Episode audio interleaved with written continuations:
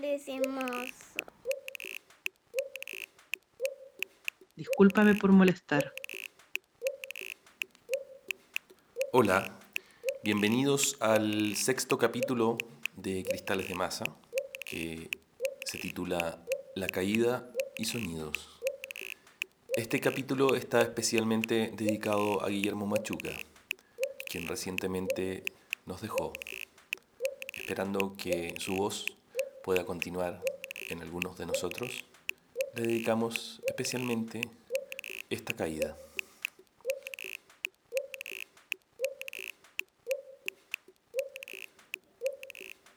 La orden de huida, que implica una amenaza de muerte, supone una gran diferencia de poder entre los participantes. Quien pone un fuga al otro podría matarlo. En la naturaleza, esta situación fundamental se debe a que muchísimas especies animales se nutren de otros animales. Es de otras especies de lo que viven. Así la mayoría de los animales se sienten amenazados por otros de otra especie y reciben de ellos, extraños y enemigos, la orden de huida. Pero lo que nosotros en la vida ordinaria llamamos orden se desarrolla entre los seres humanos. Un amo manda a un esclavo. Una madre manda a un niño. La orden, como la conocemos, ha evolucionado alejándose de su origen biológico, de la orden de huida. Se domesticó. Se la emplea para relaciones sociales en general, pero también para las más íntimas de las convivencias humanas. En el Estado no cumple un papel menor que en la familia. Es muy distinto de aquello que hemos descrito como orden de huida. El amo le grita a su esclavo, él acude, aunque sabe que va a recibir una orden. La madre le grita a su hijo, no siempre escapa, aunque lo abruma con órdenes de toda clase, en términos generales, le mantiene su cariño, permanece en su proximidad, viene corriendo donde ella. Lo mismo vale para el perro, permanece cerca de su amo, a su silbido acude corriendo de inmediato. ¿Cómo se llegó a esta domesticación de la orden? ¿Qué hizo inocua la amenaza de muerte? La explicación de esta evolución se encuentra en que en cada uno de estos casos se practica una especie de soborno. El amo da de comer a su perro, la madre nutre a su niño. La criatura en el estado de sumisión está acostumbrada a recibir su alimento solo de una mano.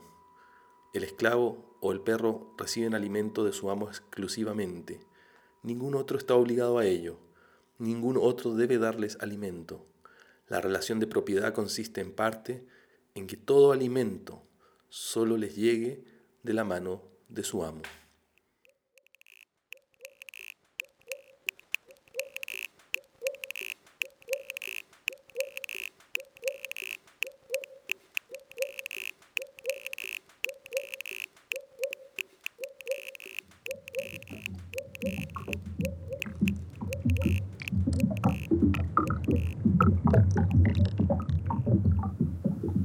Esta es la brevísima historia de la caída. Año 2020. La historia de la caída comienza aquí, en esta especie de saturación del presente. Esta pausa opaca que se volvió la hora. Muchas cosas cayendo, sin impactar. Algunas de ellas lo hacen, sin embargo, en silencio. ¿Aguanta un cuerpo tanto presente? Año 2019. La caída de Chile. Mariana me habló de su metáfora, de que ve en los dientes que mueren antes de caer la alienación de los trabajadores del Costanera Center. Ella trabajó varios años en este edificio, haciendo dirección de arte para eventos publicitarios, entonces los conoce bastante bien. Viviendo ahora en Argentina, pudo acceder a un dentista para corregir su dentadura y de ahí salió su metáfora. Desde el 18 de octubre del año pasado he tenido que explicar muchas veces por qué Chile estaba mal. Yo lo sabía, pero no sabía que tenía tanta rabia. En dos sesiones más tendré un diente sano pero muerto. Un diente muerto pero un diente, no un agujero entre el primer y tercer molar inferior derecho. Cuando trabajas en un mall eres como un diente muerto por dentro, que no durará mucho tiempo, pero está ahí. Funcional a la causa y si se cae habrá que reemplazarlo por otro. Los recurrentes suicidios a los que están expuestos los trabajadores han llegado a normalizarse de manera inquietante, me dice Mariana. Resulta que a eso de las 18.10, una señora de edad, luego de finalizar el café que se estaba sirviendo sola en una cafetería, se subió a una silla y se lanzó desde el quinto piso del edificio. Llamó a la mesera en reiteradas ocasiones y la última vez le dijo, sin ningún motivo, discúlpame por molestar, discúlpame por molestar. Año 2001. La caída de las torres.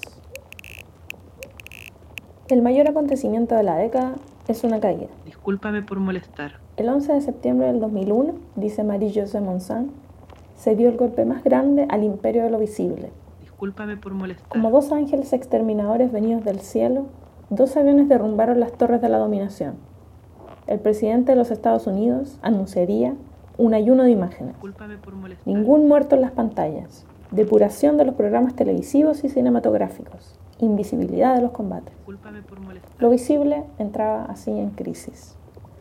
El criminal iconoclasta ponía al descubierto su perfecto conocimiento y su total conformidad con el mundo que destruía.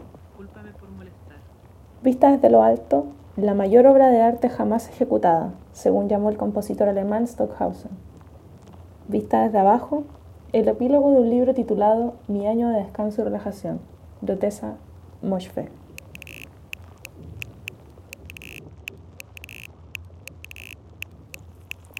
El 11 de septiembre salí y me compré una televisión nueva con video incluido en una tienda electrónica para poder grabar las coberturas informativas sobre los aviones chocando contra las Torres Gemelas. Luego supe que Trevor estaba en Barbados de luna de miel, pero que había perdido a Reba. Reba había desaparecido. Aquel día vi la cinta video una y otra vez para tranquilizarme, y la sigo viendo, sobre todo en las tardes solitarias, o cuando necesito valor o cuando me aburro. Cada vez que veo a la mujer saltar de la planta 78 de la Torre Norte, se le sale uno de los zapatos de tacón y flora por encima de ella. El otro se le queda en el pie como si le estuviese pequeño. Se le sale la blusa por fuera, el pelo se le agita, los miembros se le quedan rígidos mientras ella cae en picado con un brazo en alto, como si fuese a sumergirse en un lago de verano. Se me abruma la impresión, no porque se parezca a Reba y crea que es ella, casi exactamente ella, y no porque Reba y yo hubiésemos sido amigas, o porque nunca la volveré a ver, sino porque es hermosa. Ahí está, una persona zambulléndose en lo desconocido, y lo hacía completamente despierta. Año 1989. La, caída, del muro. La caída libre para Ito Steyer es la imagen de nuestra época bisagra un interludio luego del siglo de las catástrofes que no dejaron vínculo ni al pasado ni al futuro. Una caída de los mitos políticos fundacionales y las antiguas seguridades metafísicas que daban sentido a otros pasados y sus futuros proyectados. Cocosete o Bombaltina. Mientras caes, tu sentido de la orientación podría empezar a engañarte el horizonte se agita en un laberinto de líneas que se desploman y pierdes toda conciencia de qué es lo que está arriba y qué abajo, qué viene antes y qué después. Pierdes conciencia de tu cuerpo y de tus contornos. Podrías sentir de hecho un éxtasis perfecto, como si la historia y el tiempo hubieran llegado a su fin y no pudieras siquiera recordar que alguna vez el tiempo hubiera avanzado. Fin de los grandes relatos, de las grandes utopías. Caemos, flotamos sin dirección, porque se ha perdido la línea del horizonte. Pero la falta de orientación que define nuestro tiempo, este tiempo después de la caída del muro, nos abrió un inédito y extraño sentido de libertad. La mezcla de catástrofe y belleza descrita en esta imagen de la caída tiene para Steyer algo de sublimidad.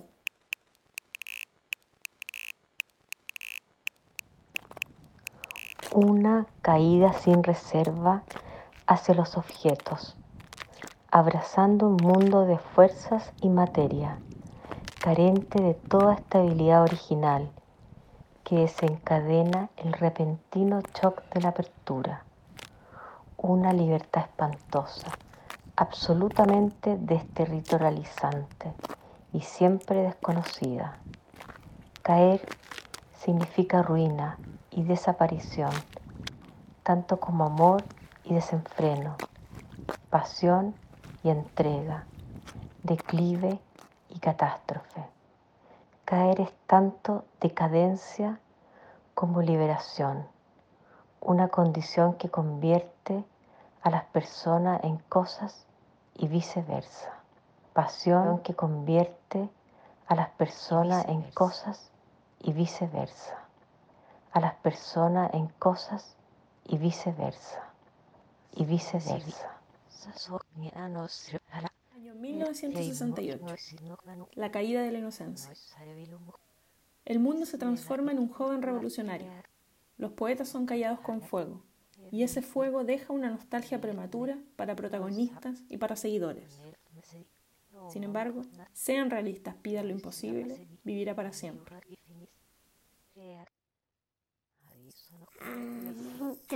Escapando del castillo del rey, el famoso inventor Dédalo decidió huir con su hijo Ícaro. Construyó unas estructuras que imitaban las alas de un pájaro y las cubrió, cubrió con plumas que pegó con cera. Antes de empezar el vuelo, Dédalo advirtió a Ícaro que no debía volar demasiado bajo porque cerca del mar la humedad podría estar estropear las alas, tampoco volar demasiado alto porque el calor del sol podía derretir la cera. Pero cuando Ícaro se sintió libre, olvidó las palabras de su padre, atraído por la brillante del sol, voló hacia él y el calor ablandó la cera hasta derretir las plumas de las alas de Ícaro empezaron a prenderse y finalmente cayó en mar. La revolución como imposible es siempre un universal de la revolución. Hannah Arendt enfatizaba este origen sismático de la revolución política moderna. Los unicornios y las hadas son al parecer más reales que el tesoro perdido de las revoluciones. Marcado por un sueño que desaparece tan abruptamente como nace, el tesoro perdido de la revolución es un espejismo que deja sin herencia a los que siguen. Ese tesoro anónimo, tan raro que aquellas generaciones ni siquiera supieron cómo llamarlo, genera así un corte que impide dar continuación en el tiempo, haciendo desaparecer el pasado y el futuro. Año 1939. La caída de las estucas nazis. Toda la primera mitad del siglo XX se resume en la caída de estas bombas. Es la caída de todo el proyecto moderno, el sonido del peligro desde arriba. Como si el bombardero de buceo de alto poder diseñado para bombardear y bombardear a las tropas y a los civiles en el suelo no fuera lo suficientemente aterrador, el Stuka estaba equipado con un dispositivo especial una sirena que se llamaba apropiadamente la trompeta Jericó. La trompeta Jericó era una sirena activada por una pequeña hélice que conducía aire a la cámara de sondeo, lo que creaba una especie de rugido que aumentaba en volumen y tono cuanto más rápido volaba el avión en su carrera en picada, y solo se cortaba cuando se aplicaban los frenos de aire y la nave se estabilizaba. El efecto psicológico de los estucas cayendo sobre sus objetivos, gritando más fuerte y más alto mientras se acercaban, solo para quedarse callados después de entregar su carga mortal, fue una herramienta de propaganda importante para los nazis y quedó tan arraigada a los sobrevivientes y el personal militar que se ha convertido en el efecto de sonido ícono en muchas películas que muestran cualquier avión atacando o estrellándose.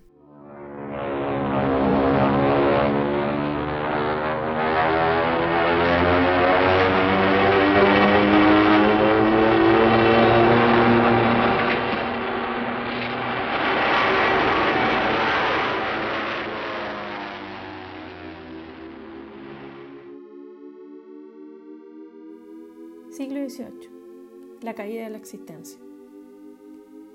un funcionario de la corona española en el Paraguay del siglo XVIII, Diego de Sama. Lucrecia Martel, en una entrevista, dice, a propósito de su película Sama, que trabajar con otras épocas forma parte de una necesidad que debemos ejercer, la de crear ciencia ficción sobre el pasado.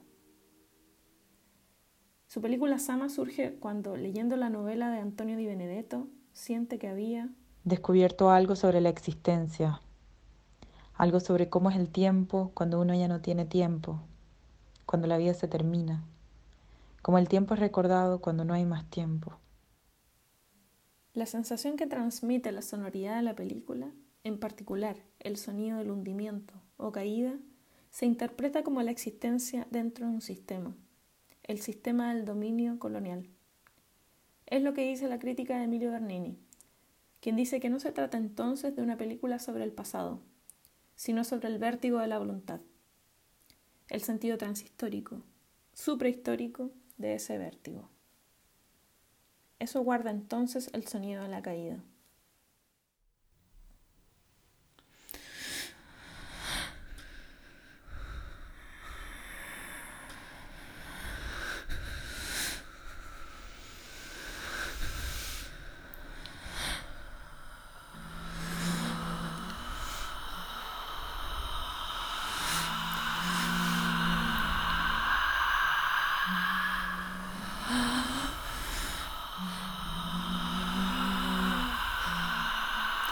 Resonancia.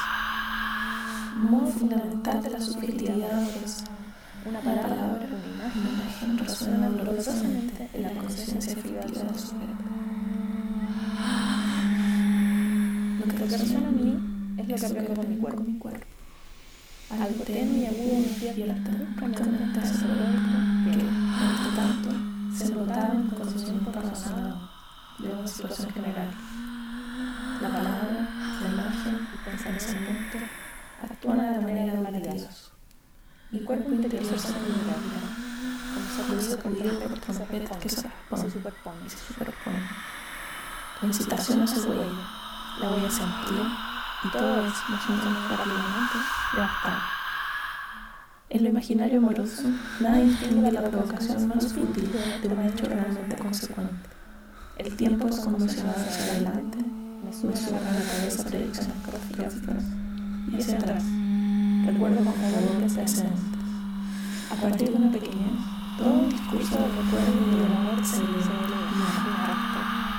Es el reino de la memoria, alma de la resonancia, del resentimiento.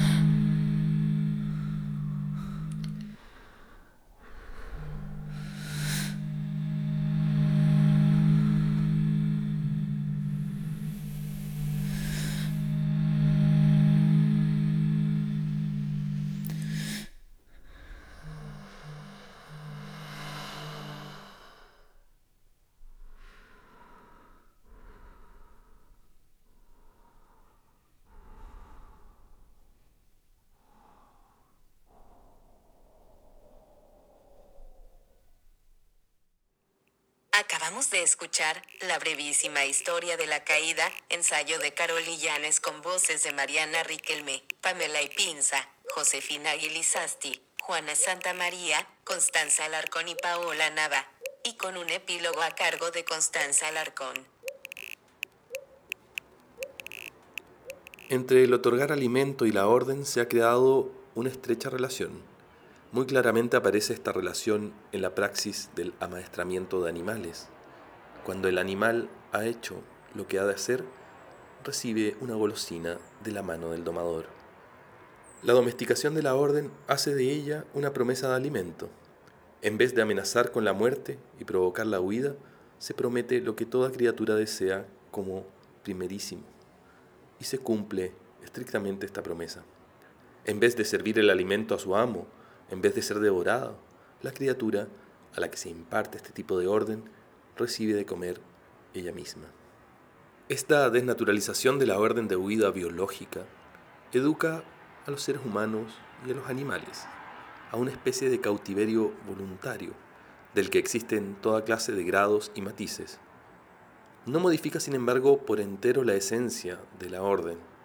Está atenuada, pero existen expresas sanciones en caso de desobediencia. Pueden ser muy severas. La más severa es la primigenia, la muerte. A las nueve y a las diez, hacer sufrir, qué rico es.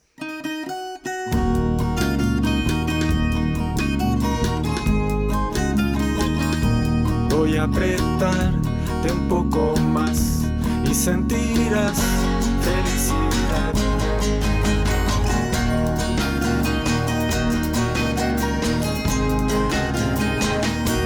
Dicen que amar es lo mejor, pero es más rico con dolor.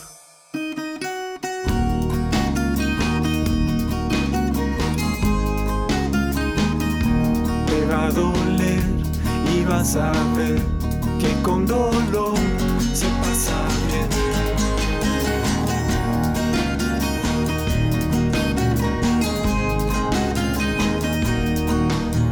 Sí, yo sé que te va a gustar así. Que sexy es la crueldad,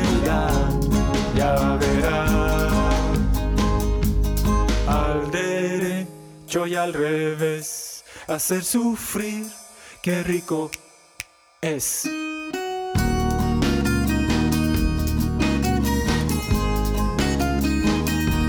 Voy a llegar hasta el final y tú lo vas a disfrutar.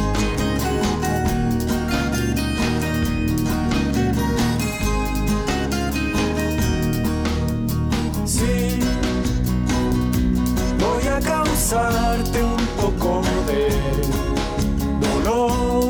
Sí, sí, vas a sentir la nueva realidad. Sí, sí, hacer sufrir es lo mejor. Claro que sí. Sí, sí, hacer sufrir me trae felicidad.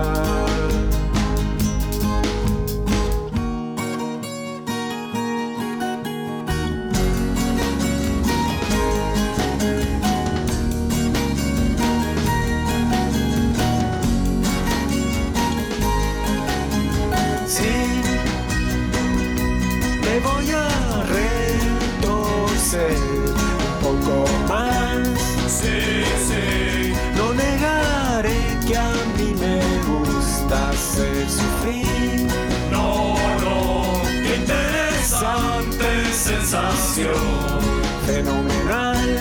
Sí, sí, qué extraña satisfacción me da.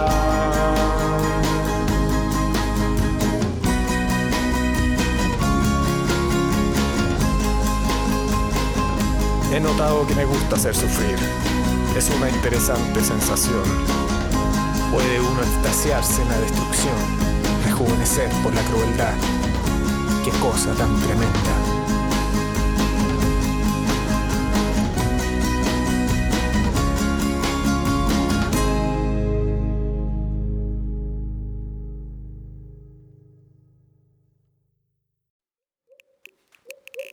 Esos serán Los Muebles, una misteriosa banda que no sé si sigue existiendo y que nos dejó este gran tema en un compilado llamado Compiladito número 2.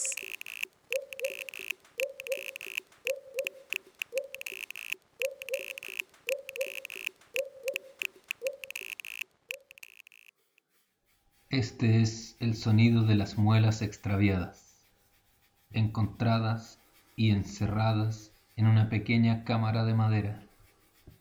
Así es como suenan cuando las sacuden. Alguien, fuera de la cámara, las sacude, las hace chocar y gritar. Y así es como suenan.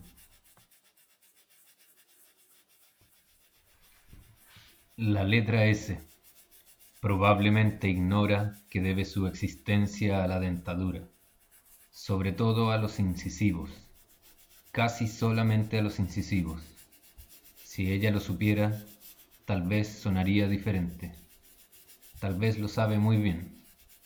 Tal vez sea una letra feliz y plena, que descansa en la lengua hasta que el vientecillo de su nombre la llama, para reptar con sus curvas para masajear su espalda contra el filo, para deslizarse en ese filo cada vez que la invocan y colgarse y saltar al vacío.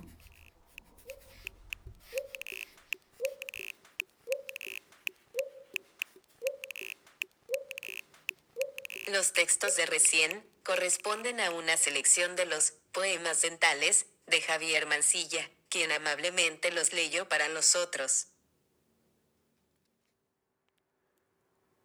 La orden se explica como amenaza de muerte. Se ha dicho que deriva de la orden de huida.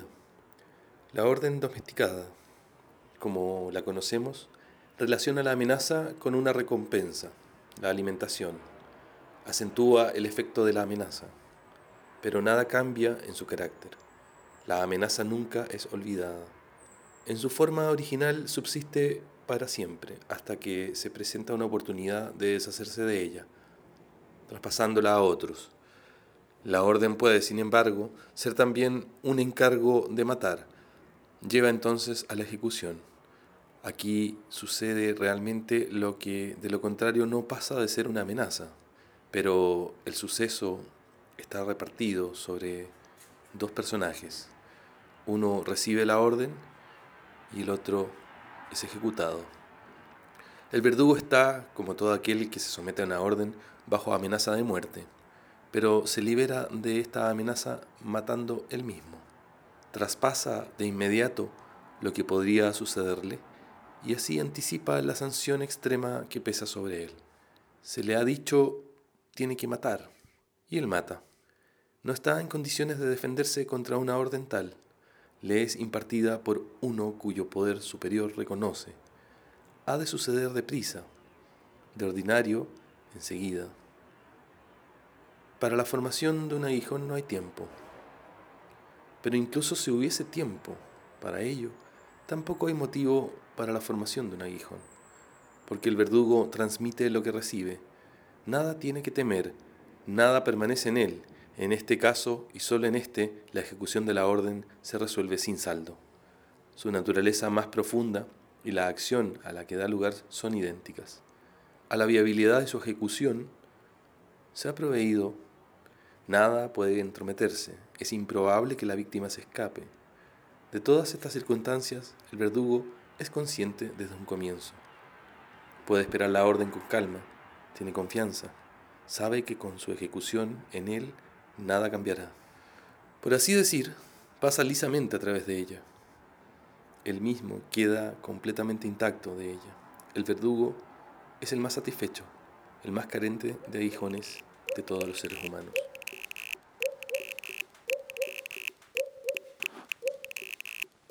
Aguas servidas. 1973-1980. Publicado en noviembre de 1981. Lectura junio 2020. Aguas servidas. 1. De la estructura de la mirada a la estructura del ojo. 1. El primer fragmento. Emisión oral primera. Estructura de la mirada. Fragmento. Entre todo, la mano busca la piel, la piedra, el agua, la tierra por la palma se deshacen los contornos. El tacto desordena la textura y por poner la voz se desentraña la forma del agua. La tengo en las manos, la amaso en las manos. Con los dedos cierro el párpado. Desde lo negro a lo blanco cambian los matices, los objetos, la piel, la boca, las manos, y puedo y miro el ojo. El ojo en su agua se retrae entre las paredes. Es el ojo rojo que cae entre las formas viscosas y vislumbra y pasa con el informe. Es el ojo azul en el vendaval de las bombas y el sonido seco que golpea, que salta, que golpea entre coronas. Es el ojo sin color en las cavernas, con el ruido. En las paredes las sustancias se adhieren al aire. Es el del aire que se aspira y expira en un salto a la boca para reventar el párpado. Un ojo de voz se deslumbra, cae al objeto, a la partícula. Entre los mínimos movimientos, el ojo gasta su líquido y soy, y soy el ojo de la piel que toca el ojo deslumbrado de piedra, de madera. Soy el ojo que recorre, el ojo de la voz que descubre cada objeto, y en lo negro y en lo blanco soy los matices que revientan cada instante. Soy el ojo instintivo en los lomos, se abre entre los matorrales, el ojo fijo en la presa y la rapiña, en la fijación del alimento. Soy ojo de la mosca, en la cúpula brillante distingo inmóvil, algo se mueve. Desde el animal soy ojo en la materia y me gasto y trizo la pupila, ojo del vidrio, del fierro, de la madera constreñida, desgrano en la gravedad las fuerzas. Entre la paja y la viga, el ojo a la luz cerrado. Soy el ojo ciego que mira.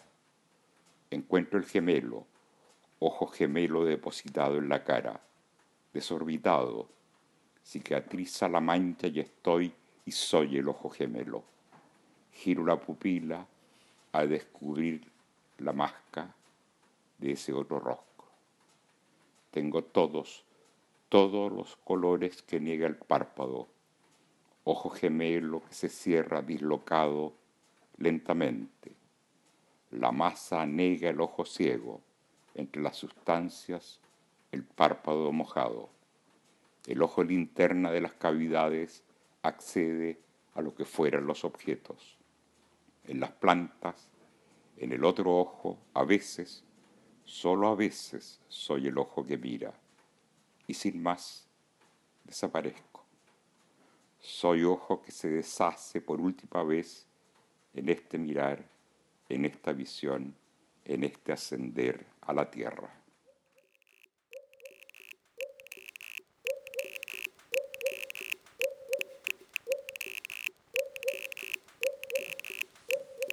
La casa devastada, 2017.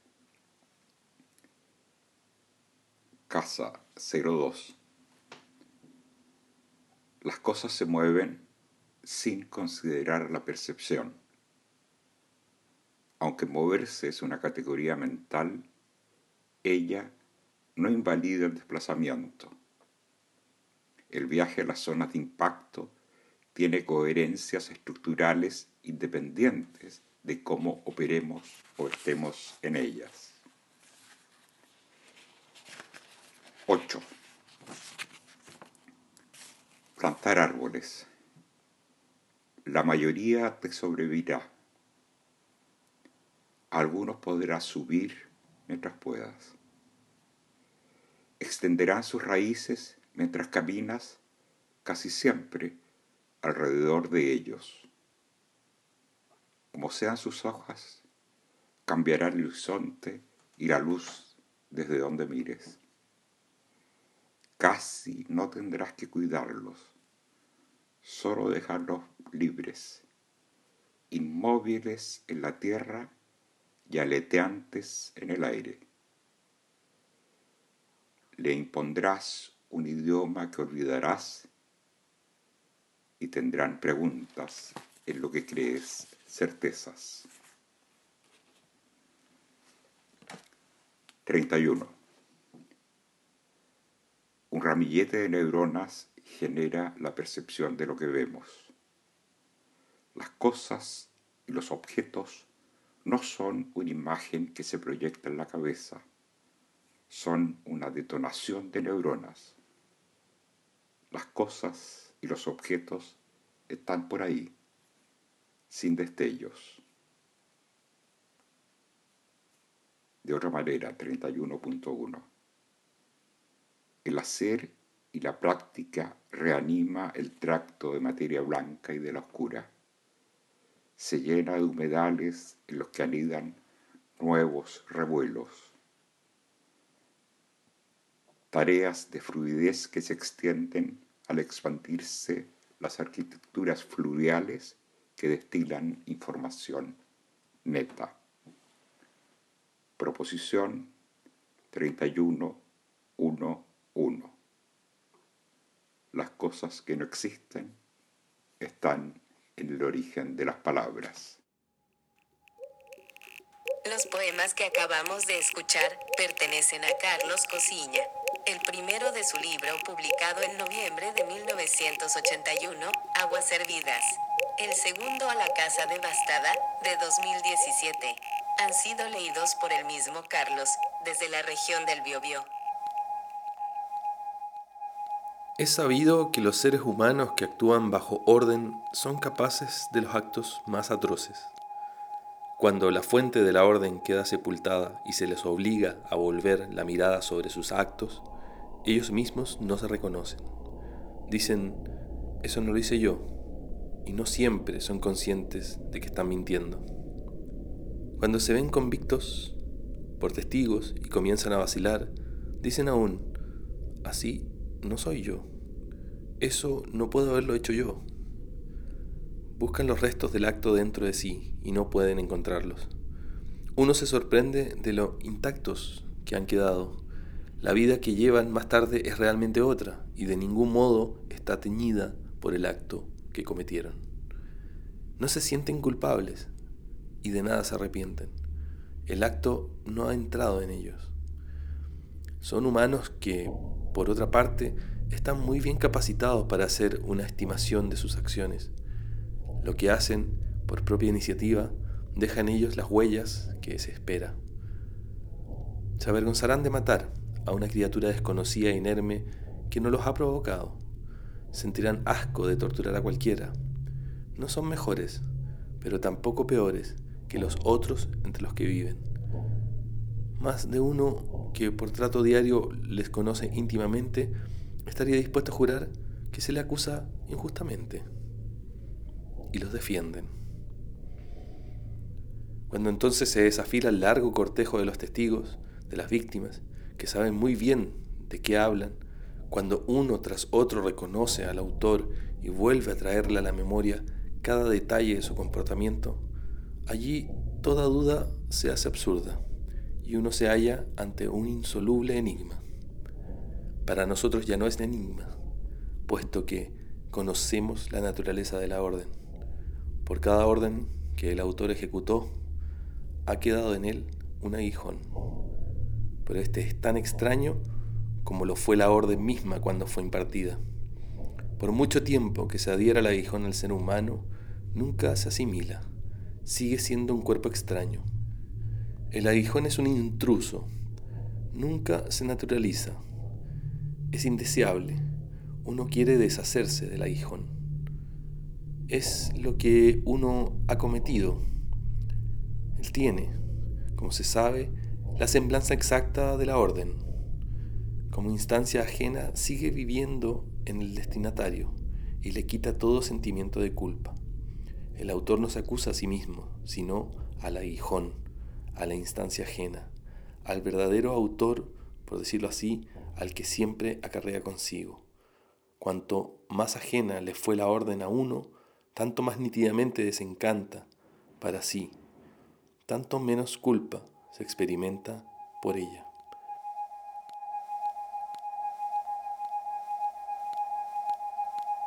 Este capítulo está dedicado a Guillermo Machuca. Era una persona abierta, le gustaba la novela chilena del arte, que es de tradición oral, y por ende efímera. Era buen conversador, aunque muchas palabras se tropezaban en su boca. Tenía pocos miedos, lo cual lo hacía impertinente y un tanto avasallador, pero supo decir de arte contemporáneo como pocos, y domesticó la postverdad antes de que existiera. Este sexto capítulo de Cristales de Masa, La Caída y Sonido, ha contado con la colaboración de Carol Illanes, en conjunto con Mariana Riquelme, Pamela Ipinza, Josefina Aguilizasti, Juana Santa María, Constanza Alarcón y Paola Nava. Así también con el grupo, Los Muebles, y los poetas Javier Mancilla y Carlos Cosiña.